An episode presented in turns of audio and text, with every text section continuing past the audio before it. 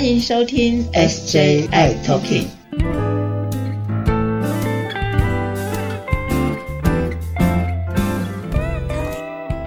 Hello，大家好，欢迎收听今天的 SJI Talking，我是 Jeffrey，我是世杰，我们还有一个好朋友哦，我们的好朋友黄医师。嗨，大家好，我是黄宗熙，是我的偶像哦，对，偶像，对。今天再邀请黄医师到我们节目里面来哦，聊什么呢？聊到在世界艾滋大会上面未来的一些药物治疗的新发现或者是趋势。那我们这一集呢，对于很多怕友们来说，大家也会特别高度关注的。我们很期待有一些治疗治愈的方式。黄医生，呃，你在大会上面有看到一些什么东西，听到一些什么东西可以可以分享的吗？是，嗯。大会里面其实有非常多的学者专家在讨论，就是治愈疗法。简单说，可以说是个百家争鸣的状态。对啊，我相信大家非常非常期待治愈的一个疗法。没错，没错。嗯，那使用不同的，不管是药物，在不同的时间点。针对不同的感染者的族群，比如说大人、小孩，哈，那其实都有非常多的研究在进行当中。那大会当中就是有分享了一下现在目前的进展，哈，所以现在目前呢，在 HIV 治愈相关的研究到七月份为止。那在这个国际上有七十八个临床试验正在进行当中，七十八个介入式的临床试验，还有四十三个观察性的临床试验在当中，所以就是至少有一百多组人现在正在努力的回答这个问题，这样子。对，所以我们真的是有一些期待了。当然就是说，呃，昨天国内这方面的专家哈，谢思明医师他也特别提到说，哎，其实这么多人在做，就代表其实。答案还没有出来，所以 所以就是才需要大家都还一直在想办法回答这个问题。好，那这次的大会当中呢，大概有几个比较令人开心的一些消息。第一个就是说，呃，我们有第六位呃经由血液干细胞移植，那认为说应该是达到了这个不敢说是治愈，但是应该可以算是 long term remission，就是。在不用服药的情况下，也长期都是测不到病毒这样子，所以过去的这五位大家可能都已经有呃听过了，比如说这个柏林的病人啊，好伦敦的病人啊，对，啊，那这些病人呢，就是因为他罹患了血液的癌症，所以他必须要接受血液干细胞的移植。那他接受的移植的这个捐赠者呢，他们去找到了这个捐赠者他的。他有一个特别的基因型哈，所以他特别的这个基因呢，就会让他的这些淋巴球呢，对于 HIV 的病毒呢，有一些抵抗力这样子。所以，那经由输注这些对 HIV 具有一些抵抗力的这些血球之后呢，换成这些血球之后呢，这些病人呢，就呃就得到了治愈这样子。这当然中间经过非常辛苦的血液干细胞这个。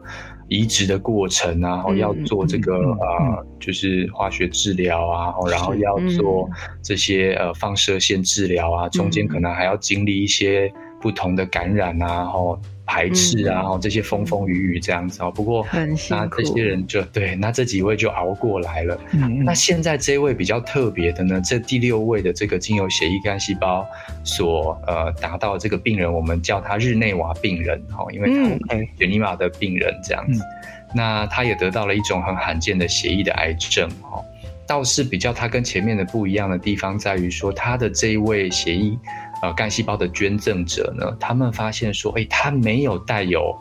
这个特别对有 HIV 抵抗的这个基因型，呃，这个算是第一例会有这种情形发生。当初他们想要找一位，就是这个我们叫 CCR5，就是 Delta Thirty Three 的这个捐赠者哈，但是找不到，所以后来他们只好找一个就是一般，不能说一般的哦，就是他们也配对过，但是就是就。没有特别对于这个呃 HIV 有抵抗力的这种不带有这种基因型这样子哦，所以这个人的成功啊，也让大家去思考说，哎，说不定这个血液干细胞移植不一定需要刚刚说的这个基因型的突变这样子哦，就是不一定是要这个，这个不是它的必要条件。当然，目前这一位日内瓦病人呢，他是停药大概二十个月左右，所以二十个月哈，在这些治愈的病人当中，都还不算是。完全的放心了。在这个呃报告当中呢，大会里面是跟我们分享说，他们不管去做骨髓，或者是去做呃肠子肠道的切片，都没有发现说呃有这个有传染力的病毒这样子。哦，所以呃他们认为他应该已经达到某种程度的治愈这样子。哦，所以这个后续我们再观察看看。不过他比较令人兴奋的就是说，好像又多了一些些可能性这样子。对，哎，其实我觉得这些病人，好多伦敦病人、柏林病人啊，这些其实他们都很辛苦，因为他前面都是有一个癌症。对对，没错。那其实，所以很多人还在问我，那我说，可是人家有癌症才会。对对，所以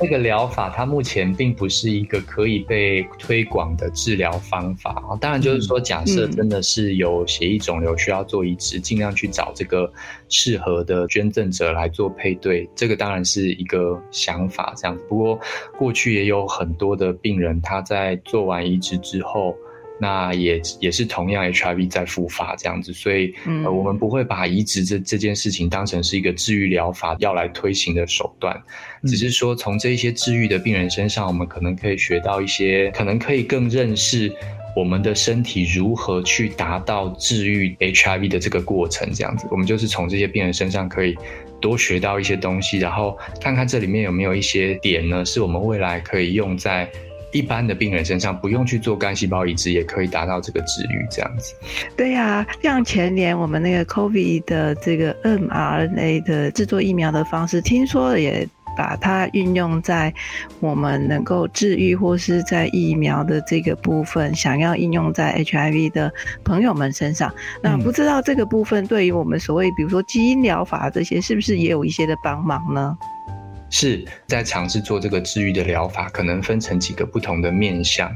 其中的一个面向呢，可能是说我们希望可以用一种抗体，叫做广效性中和抗体。嗯，那这个抗体呢，对于比较广泛的 HIV 病毒株呢，都会有中和的效果。所以假设说我们可以找到强效的抗体，能不能借由抗体的方法？一方面是去中和身体内的病毒，那另外一方面更希望说可以期待借由这些抗体去刺激我们的免疫系统，然后让我们的免疫系统去对付这个病毒的能力呢更有增强的效果。这样子，是那 mRNA 的出现呢，其实在某种程度上对这个领域算是有一点点帮忙。怎么说呢？就是说大家知道抗体的产生。呃，假如是我们天然产生的话，要产生这些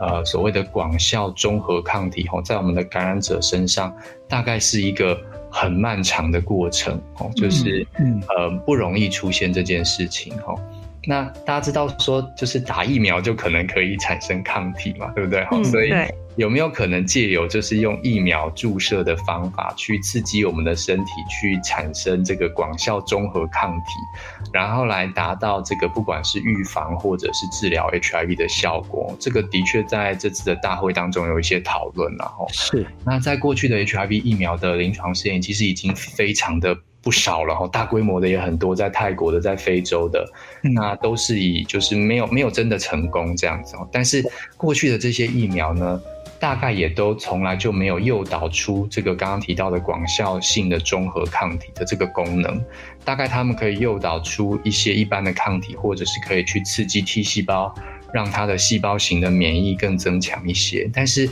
呃，过去的这些疫苗从来就没有去诱导出。呃，刚刚说的这个广效性中和抗体，那在这次大会当中有一个很令人兴奋的一个算是进展哈，就是在美国呢有一群学者呢，哦，他们第一次呢在这个人体的疫苗试验当中呢，发现他们打完他们设计的疫苗之后，真的是有发现早期的这个广效性的中和抗体这样子，好，所以听到这个消息就是说我们好像又离目标又更近了一步这样子，哦，那当然就是说。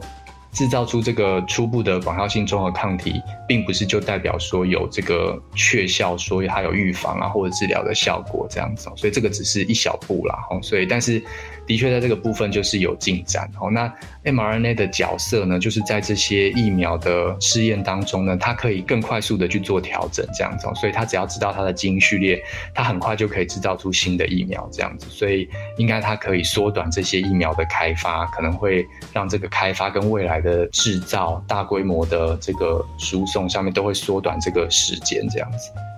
哇，太棒了！这样听起来好像我们离那个治疗、治愈的这个距离越来越近了。是，没错。我相信大家会常常聊到啊，我到底什么时候会全部好呢？或者是治疗、治愈好呢？我相信很多怕友们都有这样的一个期待。对，那当然现在可能没有办法，我相信日后还是还是有期待，跟更有希望的。嗯，没关系，我们可以等等，但是我们要先把我们的身体搞定。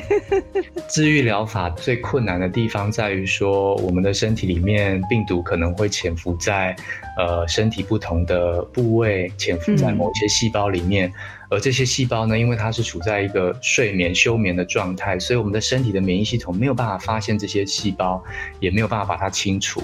那一旦在没有病毒药物的情况下，一旦我们停了药，那这些休眠当中的病毒又可能会重新再开始复制，又开始攻击身体更多的细胞，去影响到身体更多的器官的功能，去导致说未来身体里面这个这些受感染的细胞。会更多这样子，所以我想在我们找到治愈疗法之前，最重要的事情是我们早期诊断、早期开始治疗，然后把这些受到感染的细胞在休眠的细胞的这个数量降到最低，而且我们持续的使用抗病毒的药物，那不要让这些受感染的细胞增加。未来当我们有一个治愈疗法的时候，我相信就是这些早期。发现早期诊断、早期治疗这些病人，就是最有机会可以使用治愈疗法达到治愈的一群人，这样子。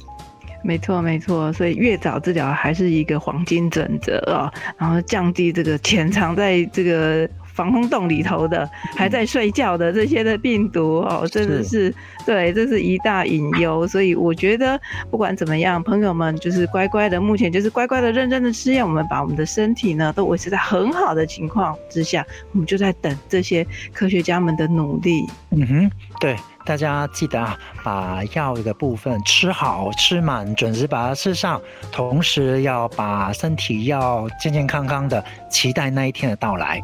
对，对，我们加油，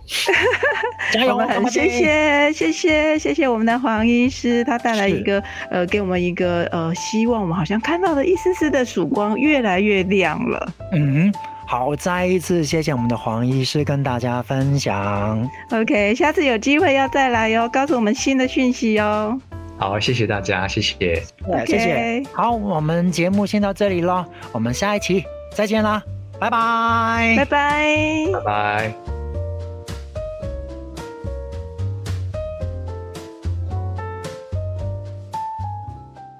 谢谢大家收听今天的节目。如果喜欢我们的节目，请在收听的平台上订阅、追踪、关注跟分享，还有开启小铃铛哦。